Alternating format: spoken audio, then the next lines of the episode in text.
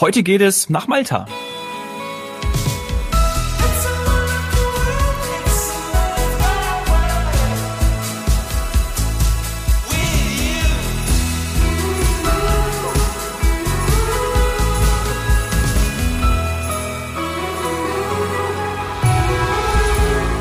Herzlich willkommen zu heute Couch, morgen Strand. Uns zugeschaltet vom Fremdenverkehrsamt Malta Sarah Hönemann und Michaela Hempel. Hallo ihr beiden.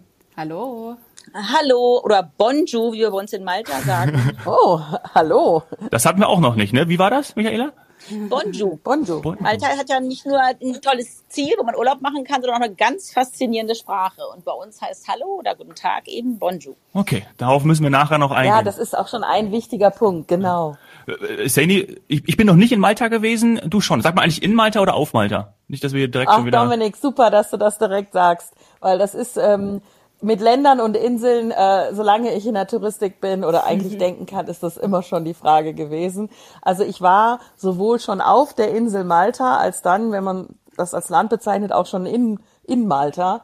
ähm, ich, ich entscheide mich da auch immer gerade nach Gusto. Also wenn es dann eher ja. sowas mit Urlaub oder dass man halt sagen will, man will von einer Insel grüßen, dann sage ich von oder ich bin auf Malta ähm, ja, aber wenn es ums Land geht, ja, also, dann war ich in Malta. Wie macht ihr das, Sarah und Michaela?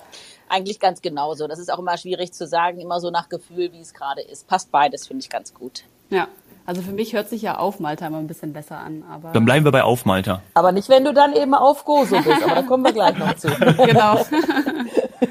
Sally, wie sind, wie sind deine Erfahrungen mit Malta? Äh, schön, allerdings äh, viel zu kurz. Ich hatte nur ähm, so einen kleinen Kurztrip, weil dafür bietet sich Malta, finde ich, hervorragend an. Kurze Flugzeit und man ist tatsächlich, ja, äh, Mittelmeer, Mediterran, doch recht südlich.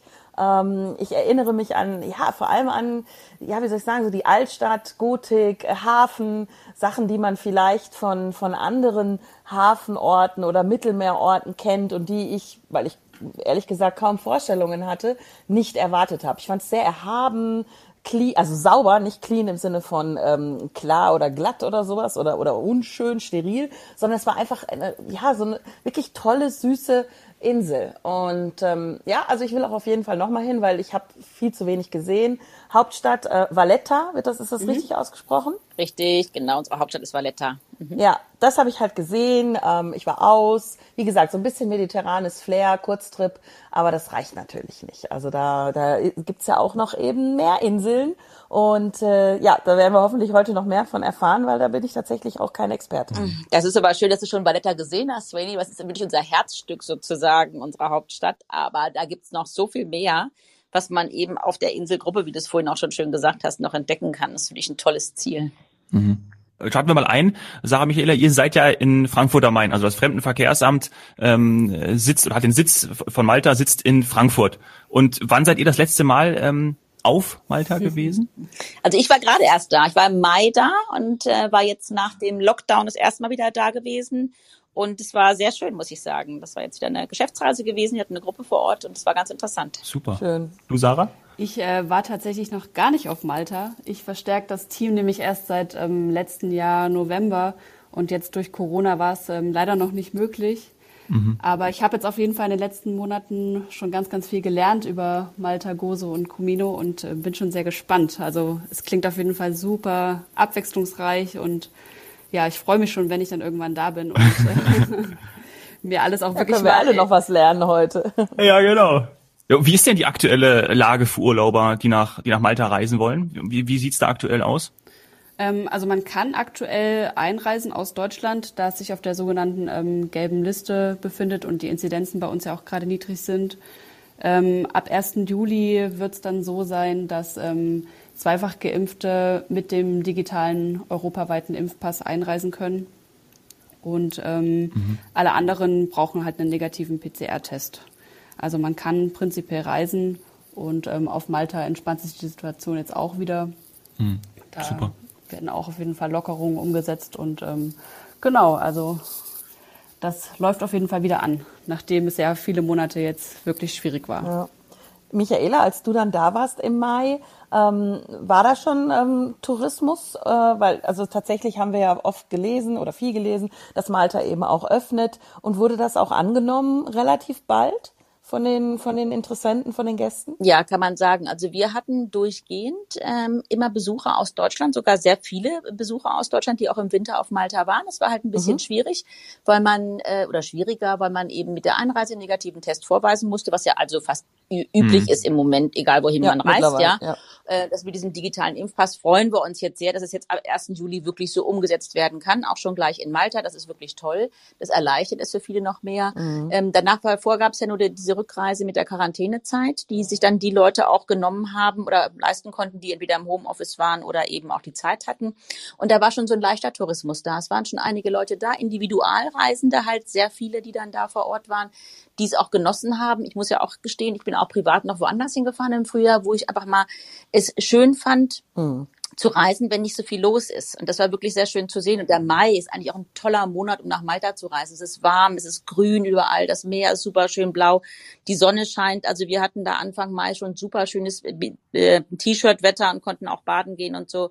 Es war wirklich toll. Mhm. Was ich ja zum Beispiel nicht wusste, ist, äh, dass ja Malta zu einer Inselgruppe gehört, beziehungsweise als Inselgruppe bezeichnet wird. Das müsst ihr mir nochmal erklären, so eine Laienfrage von dem Nicht-Touristiker.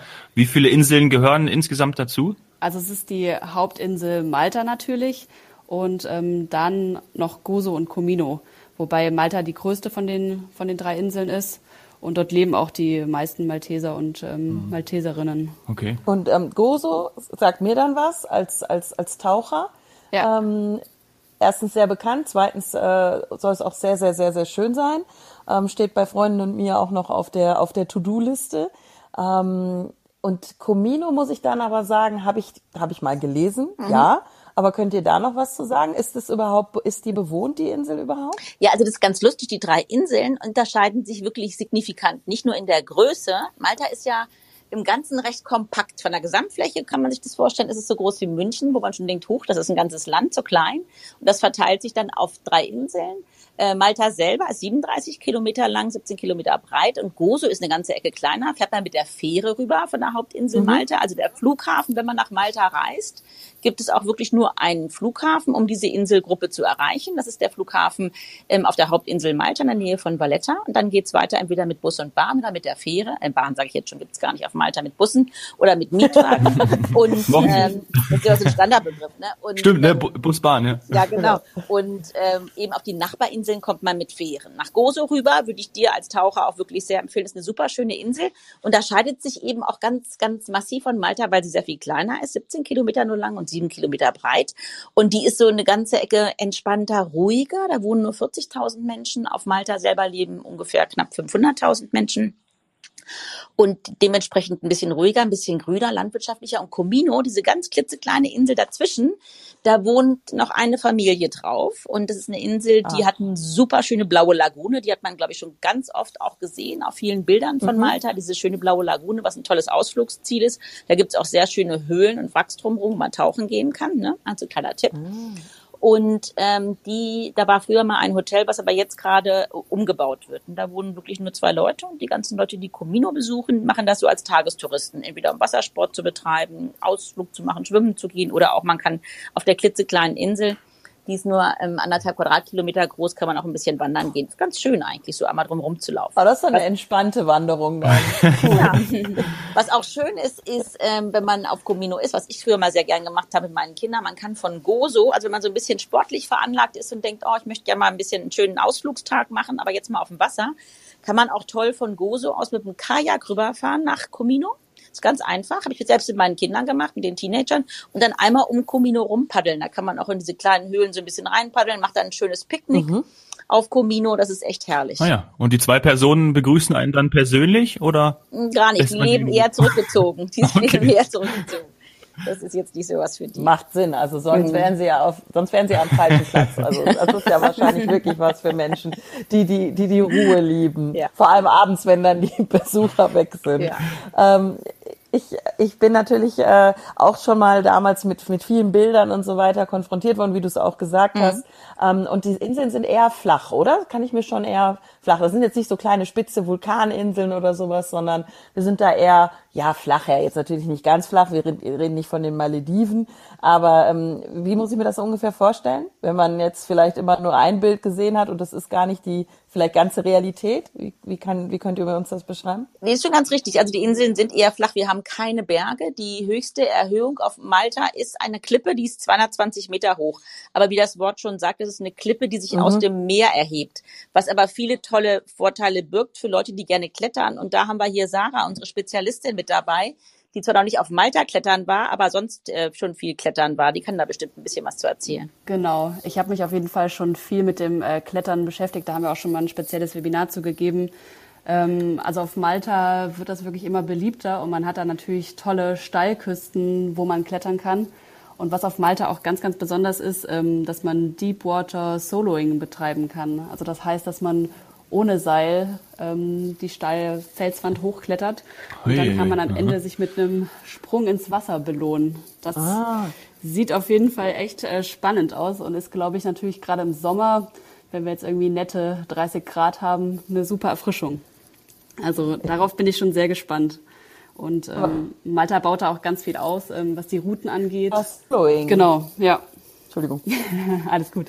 Also ich muss natürlich nachfragen. Entschuldigung, ich habe auch direkt eingegrätscht. Deepwater Soloing. Äh, ich interessiere mich ja immer für sowas. Ähm, habe im ersten Moment daran gedacht, das ist vielleicht ein neuer Begriff für Apnoe-Tauchen.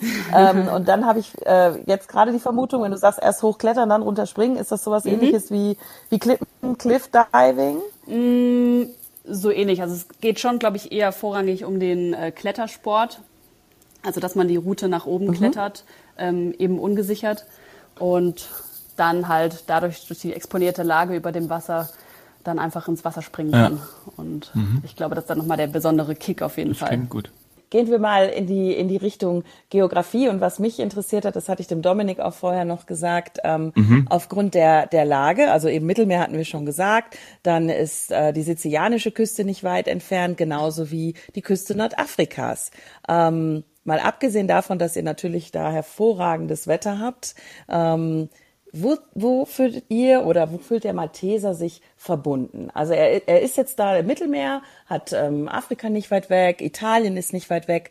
Wie ist da so die Stimmung und die Verbundenheit im Land? Das ist eigentlich ganz lustig, weil Malta liegt wirklich im Herzen des Mittelmeers diese kleine Inselgruppe, die verbindet alles miteinander und ist, wenn man die Geschichte Maltas mal so ein bisschen betrachtet, das ist ja mehr als 7000 Jahre, können wir zurückblicken auf eine ganz spannende Geschichte, die auch äh, ganz heiß umkämpft war schon immer. Ganz früher waren die Phönizier da, mhm. dann kamen irgendwann mal die Araber, die Italiener, die, die Engländer und jeder hat auch so ein bisschen was davon dagelassen was sich ähm, auch in der Sprache sehr schön spiegelt. Wir hatten ja schon mal ähm, ganz am Anfang darüber gesprochen, Bonjour, Mal mhm. maltesisches Guten Tag. Das ist so ein Überbleibsel beispielsweise von den Franzosen. Maltesisch ist ja eine arabischer Dialekt, die Hauptsprache auf Malta, die aber mit lateinischen Buchstaben geschrieben wird, was ganz interessant ist. Da sieht man auch schon so einen tollen Mix. Und das sieht man eben auch in der Küche beispielsweise, da hat man auch diese ganzen Einflüsse, die über die Jahre da waren, arabische Einflüsse, italienische Einflüsse, französische, auch englische natürlich, die waren ja auch lange Zeit da, da drin. Also der Malteser ist wie so ein, so ein Potpourri und fühlt sich sehr zu Europa natürlich verbunden hin, weil das auch die Nähe ist und ähm, Malta, ist ja auch ein christlich geprägtes Land. Es ist überwiegend Katholiken, die da sind, die auf den Inseln leben. Aber trotzdem, diese ganzen anderen Einflüsse sind da und machen auch gerade sowohl die Architektur als auch das Essen, als auch die Sprache und auch den Typ Mensch total interessant auf Malta. Man sieht wirklich, dass es so ein, so ein toller Mix ist, der sich über Jahrtausende hin entwickelt hat. Mhm. Und man hört es eben, also wie du auch schon gesagt hast, durch, durch ja. die Sprache. Ähm, und, und was spricht man ähm, als, als Amtssprache zum Beispiel auch oder was, was sprechen die Menschen untereinander? Also Amtssprachen sind ähm, Maltesisch und Englisch. Aber beide gleichberechtigt oder was, was prägt sich da oder was, was herrscht vor? Kann man das sagen? Also die sind ähm, rechtlich gesehen gleichberechtigt schon, aber natürlich ist ja Maltesisch die eigentliche Sprache, die sie haben, so dass man auch viel im Umgang, wenn Leute miteinander reden und äh, untereinander sprechen, sprechen die viel Maltesisch, was natürlich auch ein Vorteil ist, weil außerhalb von Malta versteht niemand diese Sprache. Ja, mhm. Französisch, Italienisch, wenn man da irgendwo hingeht, kann man immer was verstehen davon, bei Maltesisch wirklich nicht, weil das ein ganz mhm. besonderer Dialekt ist. Also wenn jemand ne, was sagen möchte und sollst es nicht verstehen, das ist ganz leicht auf Malta. Und aber Englisch ist auch die, die switchen zwischen den Sprachen hin und her her. Und es sprechen auch sehr, sehr viele fließend Italienisch aufgrund der Nähe zu mhm. Italien. Und früher gab es auch nur italienisches Fernsehen. Von daher hat es auch die Sprache sehr geprägt. Aber überwiegend, wenn man so allgemeingültig spricht, untereinander sprechen viele Maltesisch. Aber Englisch wird eben von allen auch gut verstanden, weil es eben auch in der Schule so unterrichtet wird und auch der Umgang mit den Touristen oder auch so halt auf Englisch ist. Und was rechtliche Sachen angeht, wenn man jetzt aufs Amt geht oder so, sind alle Formulare in Maltesisch und Englisch verfügbar. Ah, ja. ah also es gibt beide Formulare quasi. Ja. Ah, okay. Hm. Und in der Schule? Äh, ist unterschiedlich, wie die Schulen sind. Es gibt ja ein englisches Schulsystem auf Malta mit öffentlichen mhm. Schulen und Privatschulen. Die Privatschulen unterrichten schwerpunktmäßig ein bisschen mehr Englisch als Maltesisch, aber auch da werden beide Sprachen gleichberechtigt gelehrt. Und wie, mhm. wie ist das jetzt im Fernsehen, Michaela? Wird da vorwiegend alles auf Englisch? Ähm Nee, nee, nee. Äh, jetzt gibt's auch viele maltesische Sender, wo okay. auf Maltesisch halt okay. praktisch gesprochen wird. Aber ganz früher war es so, dass primär englische, italienische Sender empfangen wurden. So ah. hat mir meine Freundin mal erzählt, weil sie sagte auch, das Italienische hat man so leicht mit dem Fernsehen gelernt, ja, weil es eben zu Anfang fast nur italienisches Fernsehen gab oder die ganzen spannenden Sender halt auf Italienisch. Ne? Was ja auch ganz ja, praktisch ja. eigentlich ist. Ich denke ja, mal hier bei uns total. in Deutschland, wir haben immer nur Deutsch um uns rum. Wäre schön, ja. wenn man auch mal eine zweite Sprache hätte. Ne? Ja, wäre schön. Also mhm. und gerade das Thema Sprachen. Ich komme jetzt mal ähm, auf ein Thema, was wir eigentlich ähm, später geplant hatten, ähm, und zwar Sprachschulen. Also das muss ich natürlich ansprechen, weil ähm, auch unser Firmengründer Dietmar Gunz ähm, das Thema Sprachschulen und gerade dann auch eben die, das Thema englische Sprachschulen ähm, auf Malta mit begleitet hat und äh, das auch einer der Gründe ist, warum wir mit der FDI Group ähm, immer so, ähm, so fleißig mit Malta äh, im Verbund sind und äh, versuchen, mehr Gäste nach Malta zu bringen und diese schöne Insel auch zu bewerben. Ähm, wie kam das, dass man dann ähm, das Thema Englischsprachurlaub so stark hatte auf, auf Malta, in Malta? Es lag ja relativ nah eigentlich, dadurch, dass die Inseln halt zweisprachig sind. Malta war ja lange Zeit englische Kolonie. Und du hattest eben die, die gesamte Infrastruktur dafür eigentlich vorhanden, dass du eben Englisch lernen kannst, weil im normalen umgangssprachlichen Bereich gehst du ins Geschäft, gehst du in den Bus oder überall kannst du halt auch Englisch sprechen. Mhm. Und das war halt so ein, so ein, war halt eine Nische, die man da sehr gut ergreifen konnte, dass man eben da Englisch gelernt hat. Und wo man Englisch lernen in der Sonne ist natürlich auch erheblich schöner, als wenn ich im Regen irgendwo sitze in England. Ich bin ich doch lieber am Mittelmeer. Meine Tochter war auch mal da, drei Wochen lang. Sie sagt heute noch, das war die schönste Zeit ihres Lebens, dass sie wirklich da diesen Schul Zwang so ein bisschen hatte. Natürlich war ich auch hinterher, dass ein bisschen Englisch lernt, aber trotzdem eben diese Freizeit, dieses Gefühl, dann doch dieses mit dem Urlaub verbinden zu können, die anderen Leute. Und sie hat auch wirklich viel gelernt in der Zeit, einfach diese Sprache dann zu sprechen. Sie sagte auch, es war wunderschön. Ja. Also sprachlich sehr bewandert. Ja. Ich würde sagen, äh, darüber sprechen wir dann in Folge zwei weiter. Da geht's dann auch ins Eingemachte über Strände, Hotels und wir müssen natürlich über die maltesische Küche sprechen. Bis gleich.